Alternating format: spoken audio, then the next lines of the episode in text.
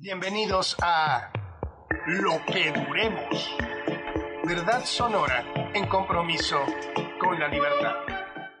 ¿Qué tal? Muy buenas tardes. Ya es viernes, capitán. Es viernes. ¿Cómo estás, Andrés? No, pues bien feliz porque duramos. Porque duramos ya un mes. Ya un mes. Cuatro semanas. mes. Ya duramos cuatro semanas. Gracias a ustedes que nos han acompañado durante cuatro semanas ininterrumpidamente. Eh, en micrófono los saluda Analí Nuño. En Twitter me encuentran como arroba Analí Nuno. Andrés de la Peña me En- acompaña. En Twitter como arroba andrés-dlap. Y en controles nos acompaña Alejandra Magallanes. Vía telefónica tenemos a Gabriel Ibarra. Gabriel, ¿cómo estás? Bien, ¿cómo están ustedes, Analí y Andrés?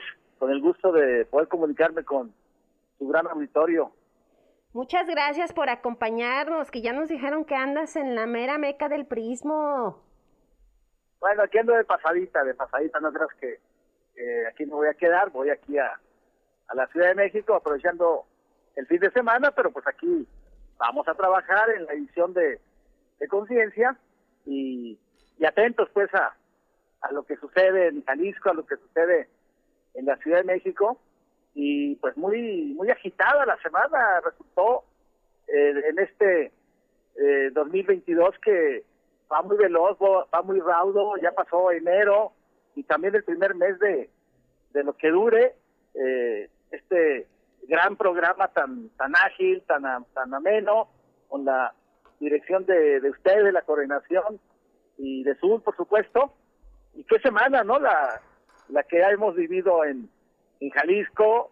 El principal problema, pues hemos, hemos señalado, eh, es la violencia y la inseguridad, eh, tanto homicidio, tanto desaparecido, feminicidios, la crisis de derechos humanos que, que vive Jalisco y precisamente se registra, se da, se presenta la renuncia del fiscal Gerardo Octavio Solís, una renuncia que fue sorpresiva, no porque no se no se esperaba, sino que se demandaba desde hace 18 meses cuando se registró aquellos levantones de, estudiantes eh, allá por la por la 14 alre- alrededor de la 14 cuando los estudiantes reclamaban justicia precisamente por las detenciones que había hecho eh, las las policías, los órganos de seguridad de manifestantes que un día antes se habían presentado demandando justicia por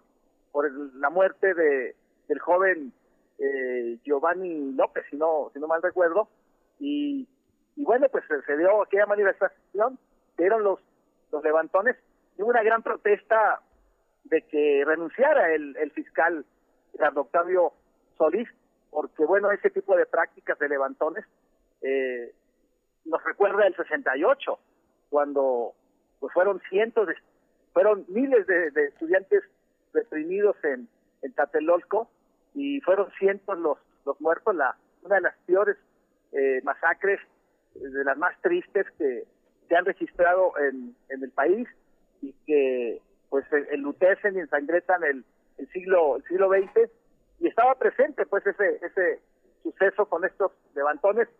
Y, y bueno la exigencia era la, la renuncia de Gerardo Octavio Solís en aquella época. Incluso gente muy cercana al gobernador daba por hecho la, la renuncia. Sin embargo no no se dio y, y bueno asumió el, el costo de, de esto el mismo gobernador Enrique Alfaro.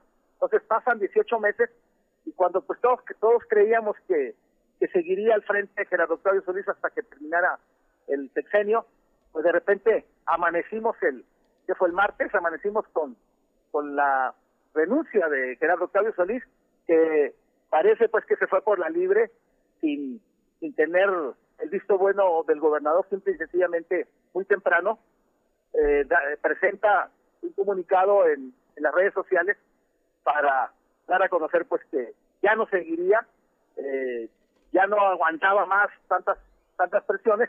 A pues un tema de salud, no le dudo que, que tenga ese ese problema, pero pues las las presiones muy fuertes, eh, rebasada completamente la, la fiscalía, eh, con tanto desaparecido, con, con tantas tumbas, tantos cuerpos eh, que, han, que han aparecido en, en estos tres años de, gobierno y estos 15 mil desaparecidos pues que, que, que se han sumado. Eh, y bueno, pues no se explicaba cómo el, el, el, el cerebro, el, la cabeza de, la lucha contra la criminalidad, con esos resultados y con esa impunidad tan alta también, donde casi el 99% de los delitos que se, que se cometen quedan, quedan impunes. Sin embargo, pues pareciera pues que, que el gobernador Alfaro, eh, cuando se le presiona, cuando se le cuestiona, eh, aunque haya haya razón, simple y sencillamente pues sostiene a sus a sus funcionarios, ¿no? No tiene esa esa sensibilidad, esa empatía con con la sociedad, ese ejercicio de autocrítica que es muy importante, pues para si algo no funciona, pues cambiarlo. Y bueno, el, el asunto es que eh, el cambio no es cambio, porque quien llega es el es prácticamente el brazo derecho de, de Gerardo Octavio Solís, es eh, Luis eh, Joaquín Joaquín Méndez. Ruiz, Joaquín Méndez. Es el que entra, eh, era, era el, el, el, el subprocurador ejecutivo, eh, dicen que está emparentado con el mismo Gerardo Octavio Solís, que es, que es yerno del mismo, y, y bueno, el, primer anuncio que, que da, después de que el Congreso del Estado eh, aceptó la petición del gobernador, que no hubo tema, ahorita lo platicamos, el primer comunicado que presenta es precisamente que va a haber continuidad. ¡Qué barbaridad! Gravísimo. Sí, muy grave porque, pues, ¿qué va a pasar? Que, que van a administrar la crisis, ¿no? Exacto. Van a administrar la crisis, eh, pero luego vemos la, la falta de autocrítica del mismo gobernador cuando, cuando acepta la renuncia de Gerardo Octavio Solís, pues señala que ah, había hecho un buen trabajo, eh, que lamentaba la, la, la salida, la, la renuncia, pero pues que era un asunto de, de salud. En ningún momento aceptando pues que hubo fallas, en un, momento pues eh, señalando que iba a haber replanteamientos, eh, atendiendo la, la demanda de los ciudadanos. Y luego también el- el- el fiscal, después de, de recibir el nombramiento, y tiene el mensaje, pues también que están haciendo las cosas muy bien, que él forma parte del equipo y que pues seguirán trabajando, ¿no? Eh, en pro de Jalisco. Entonces, en esta en esta tesitura, pues, lo que lo que advertimos es que todo seguirá igual, el, el, el, el, asunto de, de esta crisis pues simplemente la van a administrar con esas eh, mensajes que presentan cada cierto tiempo de las redes en las cuales dan una serie de cifras en, el, en lo cual eh, destacan que los delitos patrimoniales han disminuido, que, que van bien, etcétera. Sin embargo, pues vemos como Jalisco es líder nacional en desaparecidos, es líder nacional en, en, tumbas clandestinas donde aparecen restos humanos, está en los primeros lugares de, de feminicidios y, también pues esos magnicidios que se han presentado aquí en Jalisco que han quedado impunes, como, estos miles de, muertes en estos tres años que no sé si ya son seis o siete mil los que oficialmente se han presentado. Estamos en el, en el, en el cuarto año, pero los magnicidios pues que, que se han eh, sucedido, el caso del exgobernador eh, Aristóteles Sandoval, el caso del empresario inmobiliario más importante del occidente del país, de los más importantes del país, como fue Felipe Tomé, que murieron precisamente en la misma avenida de Puerto Vallarta, eh, con la diferencia de, de tres o cuatro semanas. Y luego también el, el caso de los de los tres hermanos que fueron victimados en, en Taquepaque, que sacudió a la sociedad apatía, y que tampoco pues eh, se sabe quién, quiénes fueron los, los eh, eh, victimarios materiales eh, intelectuales. Entonces, deja una, una herencia eh, de impunidad de casos no resueltos que era Octavio Solís y, y el, el hecho pues de que no no hay cambios pues nos, nos nos permite pues estar pesimistas sobre lo que va a pasar en los próximos meses, en los próximos años, repito, eh, es simple y sencillamente pues administrar la crisis humanitaria que vive Jalisco. Y pues qué terrible, qué, qué lamentable que esto suceda, la poca sensibilidad y empatía de nuestros gobernantes, eh, buscando pues, pues eh, corregir aquello que, que no sirva. Y la verdad pues es que los números escritos ahí están, la percepción ciudadana que es la que vale, eh, es que vivimos en un ambiente de, violencia, hay hay miedo de, de, parte de la de la sociedad. Y, y bueno no no se advierte pues un cambio Andrés y Anaí en, en, en, Jalisco en ese en este campo de la de la justicia de la de la inseguridad eh, y qué lamentable no Sí, Claro. totalmente. eh, pues muy, muy, eh, tu ojo crítico siempre tan atinado, Gabriel, porque pues sí, prácticamente Joaquín Méndez llega, como dices, para da- nada más administrar, eh, pero además este gobierno vuelve a, a recordarnos que tiene cero autocrítica y que eh, Gerardo Octavio Solís se va sin rendir cuentas, ¿no? Que hubiera sido muy importante que lo hiciera para irse un poco, pues mejor por la puerta de adelante, ¿no? O sea, una renuncia por cuestiones de salud, esperemos que, que pronto pueda estar bien, pero pues también tiene muchas cosas por las cuales rendir cuentas a la, a la sociedad jalisciense. Y pues parece que no lo va a hacer. Además, las, las formas en las que se eligió al nuevo fiscal, a Joaquín Méndez, pues dejan también muchas dudas que seguramente la siguiente semana lo comentaremos contigo, Gabriel. Te agradecemos muchísimo este, que nos acompañaras en este espacio. Tenemos que irnos al primer corte, Gabriel. Muchas gracias y buen viaje. Disfruta este fin, este fin largo. Muchas gracias. Sí, bueno, trabajando, pero bueno, salir de Guadalajara de alguna manera oxigena y, y relaja, ¿no?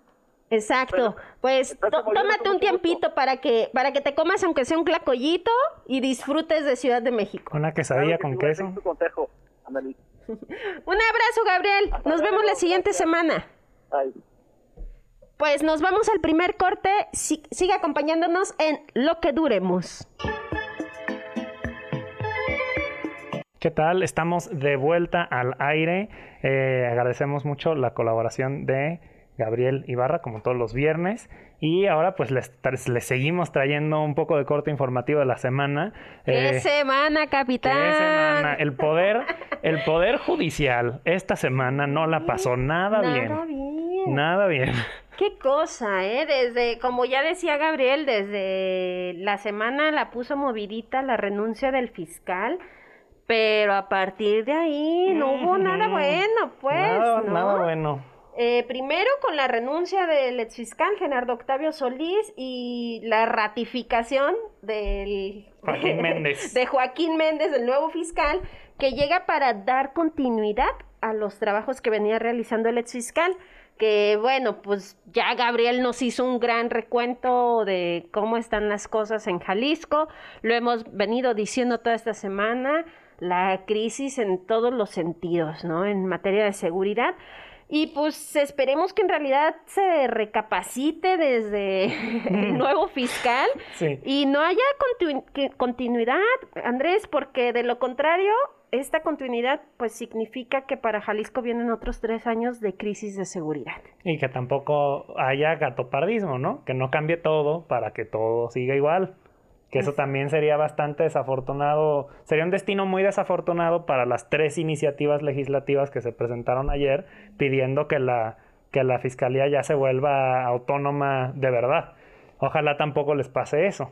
Pues sí, parece, parece que ojalá pudieran trabajar en esos temas. También ya lo platicábamos ayer y toda la semana con los especialistas que estuvieron acompañándonos, que pues aunque se esté pidiendo esta fiscalía autónoma, llegamos al nuevo fiscal de dedazo y además sin hacer caso a todas estas voces que exigían esta fiscalía autónoma que permita justamente que ya la fiscalía deje de pues estar entre todos estos vicios, ¿no? Y de que le deban el puesto a, a un solo hombre que en este caso es el que habita Casa Jalisco.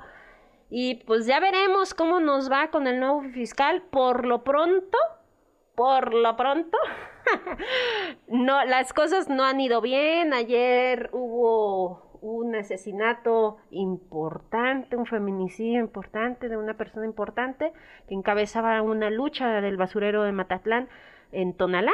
Y pues bueno, a ver, vamos a ver, yo creo que esta es su primera, su primera prueba, digámoslo así, a ver cómo, cómo empiezan a, a atender estos casos. Pero, Y, eh, y tiene otra prueba también. ¿cuál? Pues justo que se le- ya tiene su primer prófugo. Ya tiene su primer prófugo. ¡Qué cosa! Bueno, sí, otro tema del que también hubo mucho de qué hablar y que seguramente le vamos a dar seguimiento, como hemos venido dándole seguimiento en estas últimas semanas, pues es que el magistrado desaforado José de Jesús N, N. que tal vez nos anda escuchando desde una playita, un campo de golf, pero lejos, lejos de Jalisco, porque ya se peló Andrés. Sí, ya le giraron que fue ya que orden de aprehensión, que la ficha roja de Interpol, que ya no se presentó a su, a su audiencia argumentando que tenía COVID. La juez muy debidamente no le creyó porque además no presentaron ninguna prueba. Y, y pues que no, nunca apareció. Pues no, no se pre- Antes de la audiencia dijo, tengo COVID, no me puedo presentar, ¿no? La defensa dijo eso, la juez no creyó y dijo, se tiene que presentar. Obviamente no se presentó a la audiencia. Después dicen, bueno, pues hay que irlo a buscar para presentarlo forzadamente. Pues tampoco lo encontraron. Ayer, justamente después de su toma de protesta como nuevo fiscal, Joaquín Méndez confirmaba que está ilocalizable el desaforado magistrado, acusado, mira nada más de qué, abuso sexual infantil, corrupción de menores, violencia familiar y amenazas. Ay, no más.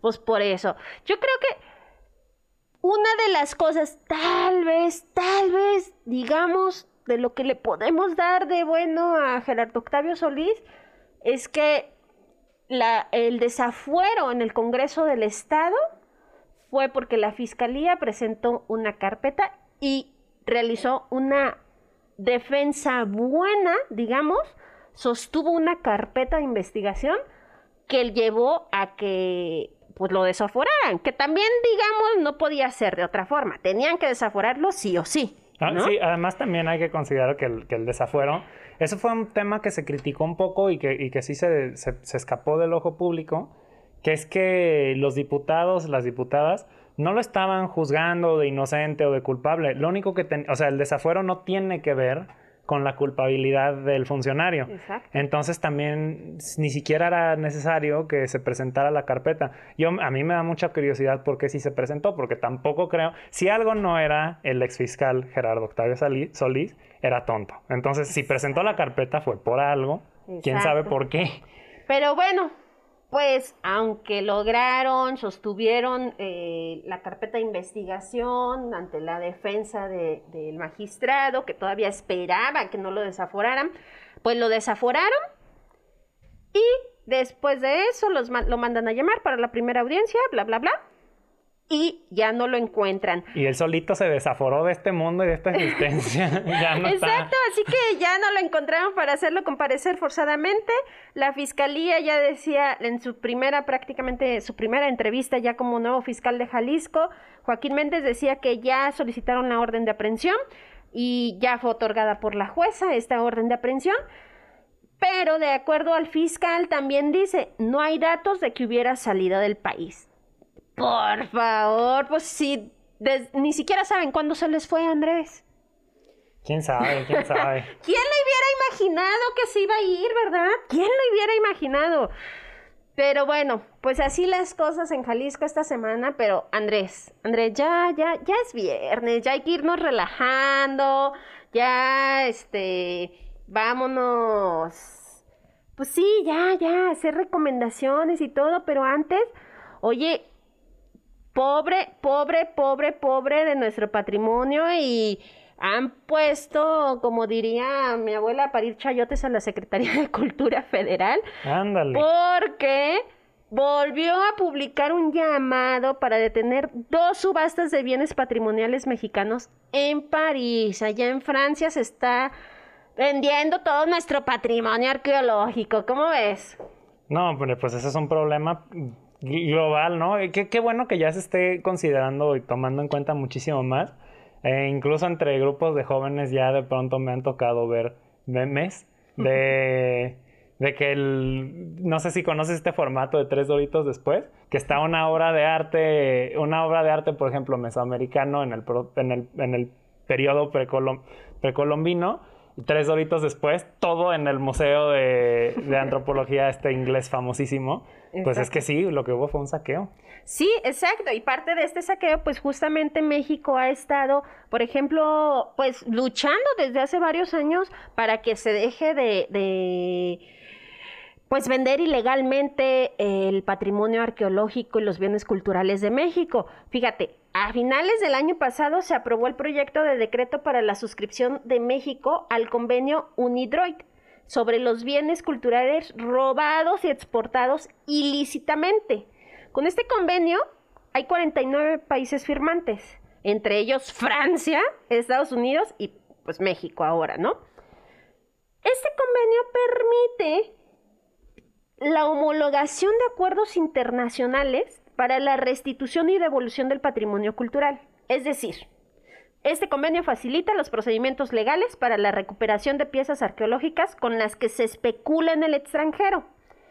Pero, Andrés, del, dicho al hecho hay mucho trecho, porque la verdad es que nada han podido hacer las dependencias o el gobierno de México para evitar que sigan subastándose piezas arqueológicas mexicanas y por lo menos por lo menos este año ya podemos contar con tres subastas que ponen pues en los catálogos piezas mexicanas. No sé si recuerdan que hace unos hace un casi medio año cuando estaban con lo de la carta ah, que, que el, el, presidente Andrés Manuel López Obrador, también conocido como cabecita de algodón, pidió eh, una carta de disculpas de parte de España. También en ese entonces estaba hablando de pedir eh, patrimonio eh, arqueológico y cultural de vuelta eh, de varios museos. Y sí se regresaron varias piezas, porque también no es, no es que los museos europeos no, no respondan al llamado, pero en este caso pues si se trata de una subasta, pues no estamos hablando de un museo tampoco. Exacto, y no del gobierno, estas ya son casas subastadoras, ¿no? Es prácticamente empresarios subastando la propiedad del eh, patrimonio de México. Pero fíjate que qué importante es lo que señalas justamente porque además lo que siempre, eh, y creo que es de las cosas que los mexicanos más ubicamos, pues el penacho, ¿no? El penacho Moctezuma, el penacho de Moctezuma tan peleado y que pues no está en México. Mira tú. Y lo están pidiendo. lo están pidiendo, que también ese es otro tema, porque se ha señalado que incluso aunque digan, ok, te lo voy a regresar, cosa que no va a pasar. Que no va a pasar. Pero en el, en el dado caso que pasara, es casi imposible, han dicho muchos especialistas que es casi imposible trasladarlos de manera segura a México. Sí, sin que se dañe. E, exacto. Entonces, bueno, por lo menos yo creo que el gobierno de, México, en este caso el penacho de Moctezuma, le tira a que reconozcan que es patrimonio de México, ¿no? Que, que sí se lo roba, que sí nos, nos lo robaron, oye, ¿no? Claro, y, ahorita, ahorita si tuviéramos ya en línea nuestro WhatsApp del programa, que lo vamos a tener muy pronto, eh, les pediríamos sus opiniones sobre qué opina, amarlo y dejarlo ir o, o no. Mientras tanto, pues sí tenemos el teléfono de cabina, que es el 3647-8383 y el 3647-7481. Exacto, puede llamarnos y darnos sus impresiones respecto a, este tema de cómo se están robando pues patrimonio arqueológico y cultural de México. Y pues también para mandarnos saluditos, ojalá que... Ya es viernes, ya, ya, ya es viernes, hay que relajarnos, pero bueno, ahorita seguimos con este tema porque la cosa está buena, Andrés. Imagínate, no, no, no, una cosa que están poniendo a la venta. Ahorita les platicamos que vamos al segundo corte, los esperamos. Esto fue Lo, que, duremos.